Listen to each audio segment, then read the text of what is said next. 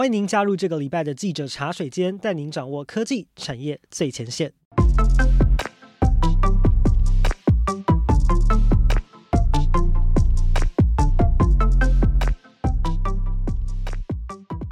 大家好，我是数位时代的记者静源。我们会在每一集的节目里面呢，邀请一位数位时代产业线上的记者，来跟我们一起喝杯茶，聊聊采访现场第一手的真心私房话。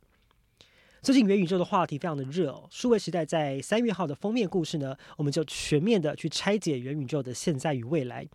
今天负责制作专题的记者君毅就要来好好的跟我们聊一下什么是元宇宙。君毅今天很欢迎你来。Hello，大家好，我是数位时代的君毅。我们记者同事有时候私下聊天哦，都会笑说我们有元宇宙疲乏，这是什么意思呢？就是常常我们会收到一些新闻稿啊，或是在采访的过程里面，受访者都会告诉我们说，诶，我们要做一个元宇宙的产品，或者呢要发展一个什么元宇宙的生态系等等。那有时候其实我们就蛮好奇说，诶，到底元宇宙是一个噱头，还是真的能够改变一些什么事情？呃，现在可能都还没有一个很明确、很标准的答案。不过我想一开始很多听众对元宇宙的概念还不是太熟悉，所以君毅要不要先简单的跟我们聊一下，到底什么是元宇宙？其实元宇宙的定义到现在还非常的模糊。那每一个公司、每一个人、每一个媒体，他们对元宇宙的定义都不太一样。但是我们可以从中获得一个比较大的共识。那这个共识就是，我们用设备进入到一个虚拟的空间。那这个设备可以是 VR 装置，它可以是手机，它可以是电脑。而我们在这个虚拟空间里面，每一个人都会有一个虚拟化身。我们可以操控这个虚拟化身来探索。游玩、工作或休闲，做一切任何你想在元宇宙里面做的事情。我想现在这是一个比较普遍的元宇宙共通的定义。对，其实可以跟大家分享一个最近的例子，就是美秀集团，就是一个非常知名的本土的乐团，他们之前就跟 HTC 合作，然后开了一场虚拟的演唱会，然后他们这个演唱会里面包括像是演唱会的周边商品，他们也用就是 NFT 的形式来贩售。那呃，HTC Vive Originals 的总经理刘思明，他们之前受访的时候有透露说，这个门票跟 NFT 销售速度是非常快，远远超乎内部的预期，所以这种虚实交织的体验主流化，我想这是。是大多数人都能够认同的，但是就像刚刚君毅分享到，其实元宇宙这件事情的定义跟很多人的看法其实是非常的分歧，很两派。就我们拿一些呃国际上面比较大咖的人物来跟大家做举例，比如说辉达 NVIDIA 的执行长黄仁勋，他就曾经预测说元宇宙会是下一个世代的网际网络。但是与此同时呢，其实大家在网络上面也会看到很多打着元宇宙名号的诈骗，比如说我自己就曾经看过，就是有公司他们号称他们是一个元宇宙游戏。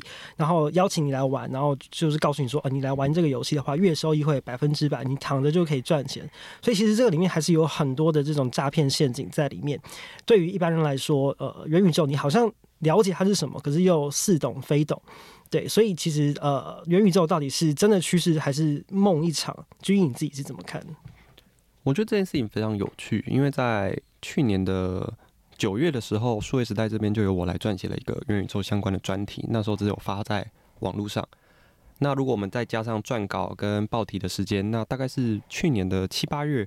我就开始观察到外电开始有很多关于元宇宙的讨论。只是那时候台湾还没有太多的人在讲这件事情。但没有想到的是，后续元宇宙它经历了一个非常爆炸性的发展。那我想当然是跟 Facebook 更名为 Meta 有最大的关系，因为这么大一家公司。它在台湾的渗透率几乎是每一个人都知道 Facebook 是什么，所以它更名带动了一个非常大的行销上面的一个风潮，所有人都知道了元宇宙的这个词。那就像纪元刚开始提到的，我自己都会跟同事说，我有元宇宙过敏症。为什么？因为我接触了元宇宙的时间非常的长啊，也不能说非常长，就非常的早。所以至今我等于谈听大家谈论了快将近一年的元宇宙，我觉得对于元宇宙的描绘。那科技媒体 The Verge 里面写到的元宇宙是一部分的定义，一部分的愿望，一部分的炒作，我觉得是一个蛮贴切的说法。首先，它就是定义还相当模糊，那它当然带有我们对于整个科技发展的未来期望。那它理所当然的也带有非常非常多的炒作成分。那就像静媛提到的啊，大家都说我们要做元宇宙，我们的服务跟元宇宙有关系，它就有点像是区块链或者是 AI 刚开始在流行的时候，每一家公司都是 AI 公司。每一家公司都是区块链公司，现在是每一家公司都是元宇宙公司，的确蛮反的。但是，我想这是我们非常近能够近距离观察的一次机会。那我们现在距离元宇宙也许看起来还有一段距离，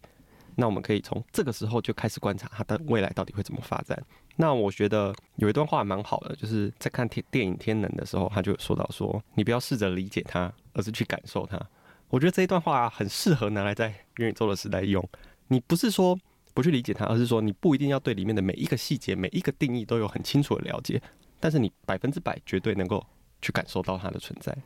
对啊，你是你要去参与其中，你才能够真的是可以对他说一些什么，比如说。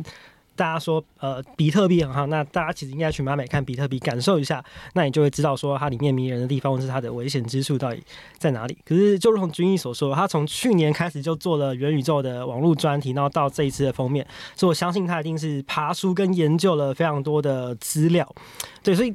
在这一次的封面制作的过程当中，如果就你个人的经验跟感受来讲，就对于元宇宙这个议题，你自己有没有什么比较印象深刻的受访者，或是在这个采访制作过程当中，你自己的一些心得？我觉得最大的心得是，过去我们数位时代做了很多的封面，那不论是我自己本人做的无程式码时代，比如说 No Code 的，还有智慧医疗，或者是我们呃反应非常良好的半导体封面，它都有很明确的定义。那这一次我们是要 针对一个还没有这么明确的定义去描述它这个未确定的未来，对我来说是比较大的挑战。所以，我们在这一次的论述上面呢，我们抓住了几个我们觉得呃绝对会在未来扮演元宇宙时代扮演非常重要的角色的要素。那包含了区块链、游戏、AI 跟创作者，没有过度的，我们没有非常积极的去讨论一些更基础的，比如说晶片啊，或者是呃网络的基础建设啊。因为这让我想到一件事情，就是过去网络战刚开始的时候，我们花很多时间去讨论 TCP/IP 啊，我们花很多时间去讨论呃宽频的建设啊，花时间去讨论封包交换技术啊。但现在这些事情已经融入到我们的生活中，比较少人在讨论这些事情了。那我想，在一个定义尚未清楚的议题成型之前，我们就过早去讨论这些，好像有一点太早了。所以，我们先从我们觉得非常重要、绝对会扮演重要角色的要素来开始讨论。那这一次的封面制作上面呢，呃，我自己觉得有一点点比较缺少的东西，但这可能比较不符合数位时代的范畴。但我自己个个人非常感兴趣的是，如果我们可以用比较社会学或经济学的角度来探讨元宇宙，会是一件很有意思的事情。那举例来说啊，像这刚才提到的百分之百可以赚钱的区块链游戏，要是未来所有的人都去区块游游区块链游戏里面赚钱，那还会有人想要开餐厅吗？有些人还会想要工作吗？如果我们玩游戏就能赚到钱的话，我觉得这是一个非常有趣的现象。又或者是，当我们都活在一个虚拟的空间里面，我们的人际关系会出现什么样的变化？其实人类是非常依靠肢体语言、脸部细节的表情变化来沟通的物种。那到了虚拟的时代，我们的这整个沟通方式、人际关系会有什么很大的不一样？我觉得这是一个蛮有趣的讨论点。虽然这可能不是我们讨论议题，但我也非常乐见未来有更多相关的议题可以出现。嗯，也许之后大家就不是跟你沟通了吗？好，其实从工作到娱乐，呃，生活很多面向，大家都很同意走向虚拟，这会是一个蛮大的趋势哦。那很多的企业，当然，当然。就不愿意去错过这个赚钱的机会嘛，所以包括像 Meta，它改名字，啊，它也有很多的策略去转向所谓的元宇宙。所以，如果我们呃盘点一下，比如说我们常听到这些科技巨头或者是一些呃台面上投入元宇宙的公司，大家大致发展所谓元宇宙，大家现在走到什么阶段？那离我们大家所想象的那个虚实交错的元宇宙，我们大概还有多远？其实，就我目前做下来，我是觉得大家现在讨论这个有点太早了。最最快最快，也许。根据研究报告，二零四零年都还不一定会有一个很明确的元宇宙雏形。那我自己很喜欢用一个例子来讲元宇宙，就是元宇宙就是一只大象。那每一家科技公司，每一个消费者都在试着瞎子摸象。你没有人知道这只大象到底长什么样子。你可以很清楚的叙述到你自己摸出来的东西，但它就不一定是全貌。就像是我们很喜欢在讨论元宇宙的时候，讨论到两家游戏公司，包含 Epic Games 跟 Roblox。这两家公司是我们俗称的元宇宙公司，但它这其实这两家公司代表的是不一样的事情嘛。那首先，比如说像《要塞英雄》就是 Epic Games 底下的公司，它代表的是它是一个现象级的游戏，它让更多的青少年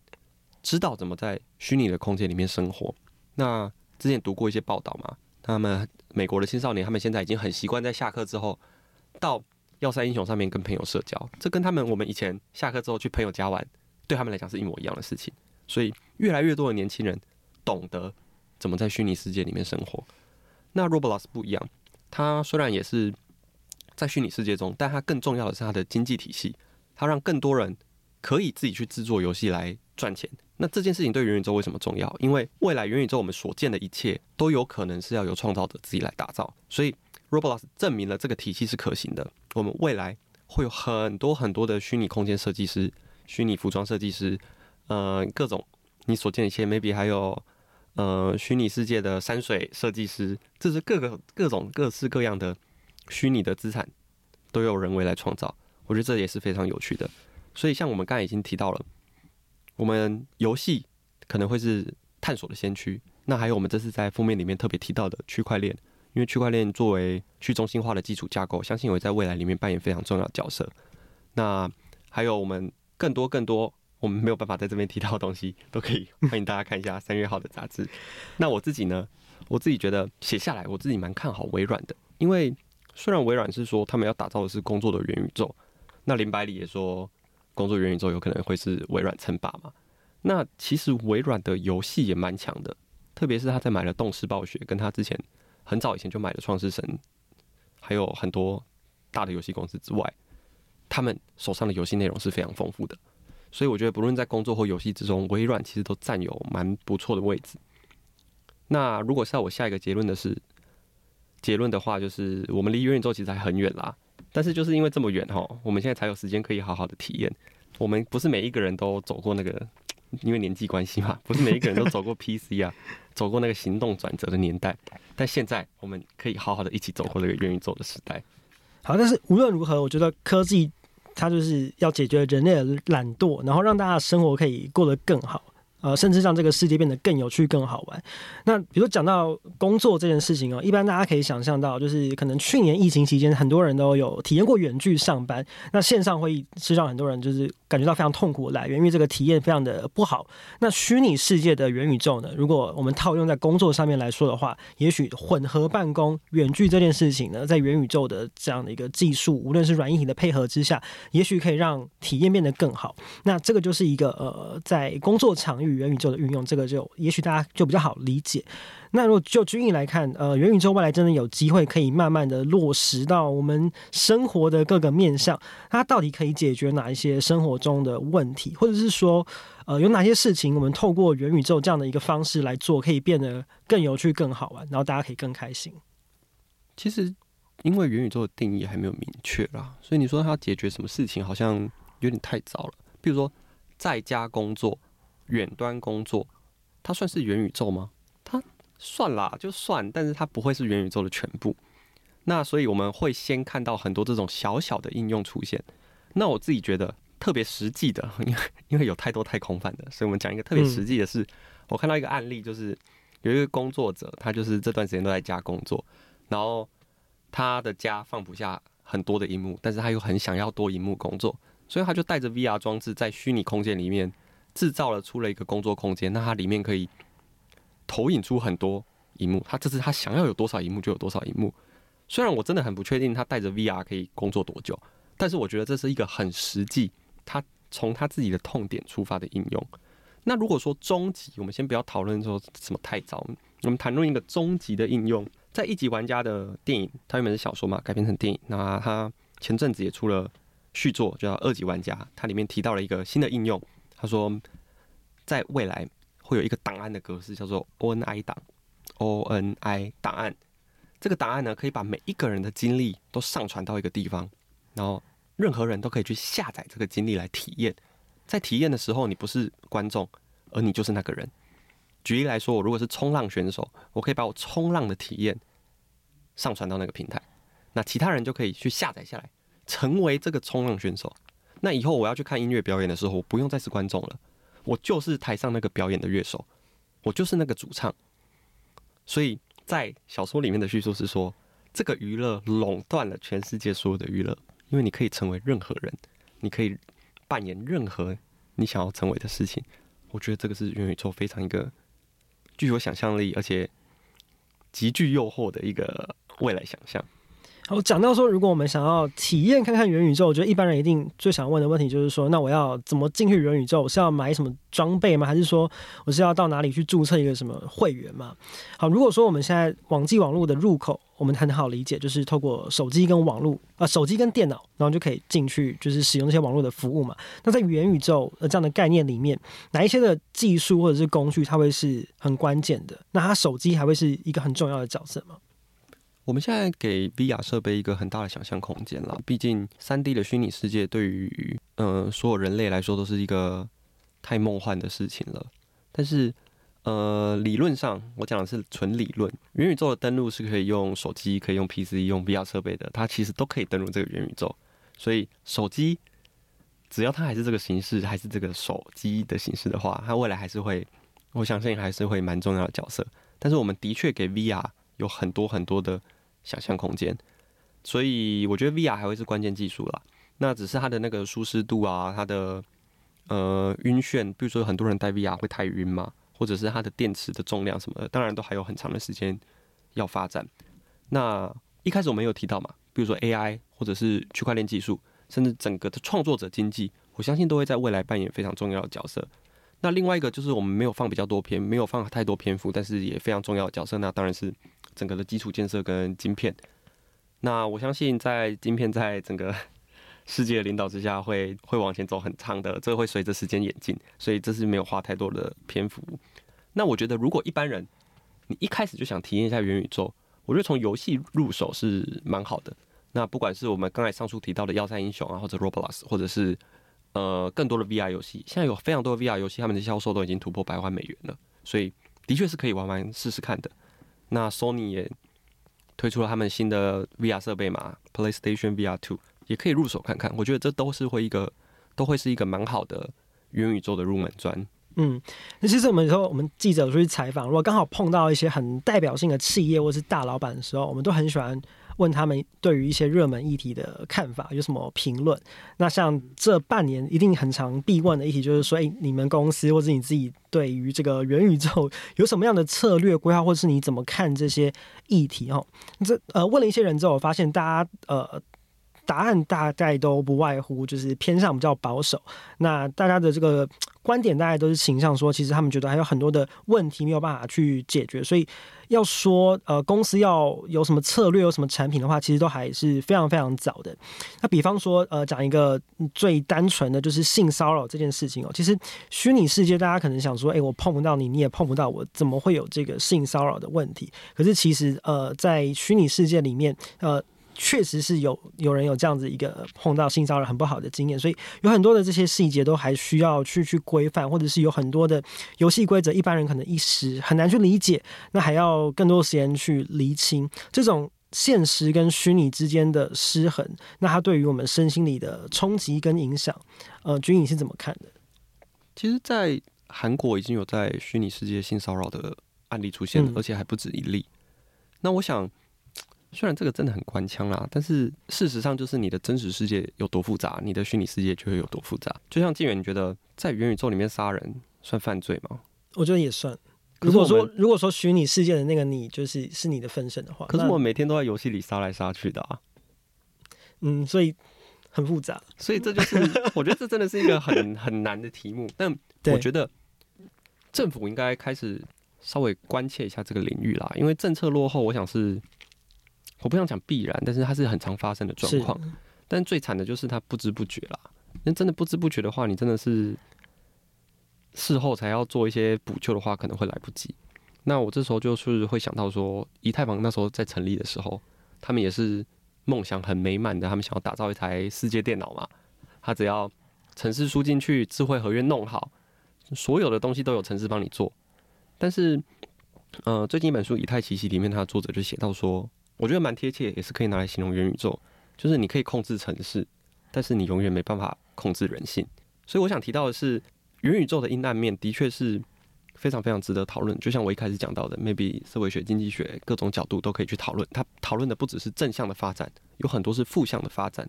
比如说，很多人会说 “metaverse” 这这个词出在一九九二年的《溃雪》的这本小说，或者是很多人拿一级玩家。来形容元宇宙的世界，它就是我们对元宇宙的想象。但是这两本小说的背景，他们都是处于一个反乌托邦的世界里面。他们有高科技的公司，有很凄惨的贫民窟，很少人提到说这两本两本小说发生的地方都是很凄惨的贫民窟。所以，我们距离这样的世界还有一段时间吧。我们刚开始提到，我们还有一段时间，在我们真正遇到必须要住进那些贫民窟之前，我们还有机会好好的去参与这个元宇宙的建造。好，其实从今天君毅的分享，我们可以知道元宇宙其实离我们还是蛮遥远的。呃，但是我觉得，呃，听完今天的分享，一个感想就是说，对于不熟悉的新事物呢，我们感到焦虑或是不安，其实都是一个很正常的情绪啊，我也非常同意君毅今天所分享的。我们要去说元宇宙是真的还是假的，还是说，诶，它真的是不是能够改变世界，或者是有些隐忧的问题需要解决？这些呢，我觉得都是要透过我们自己去体验、去感受，这个才是最准确的。也许呢，我们可以先从买买看一些比特币、呃 NFT 这一类的体验呢，来增进我们对于虚拟世界的感受跟理解。呃，我想这会是一个蛮好的开始。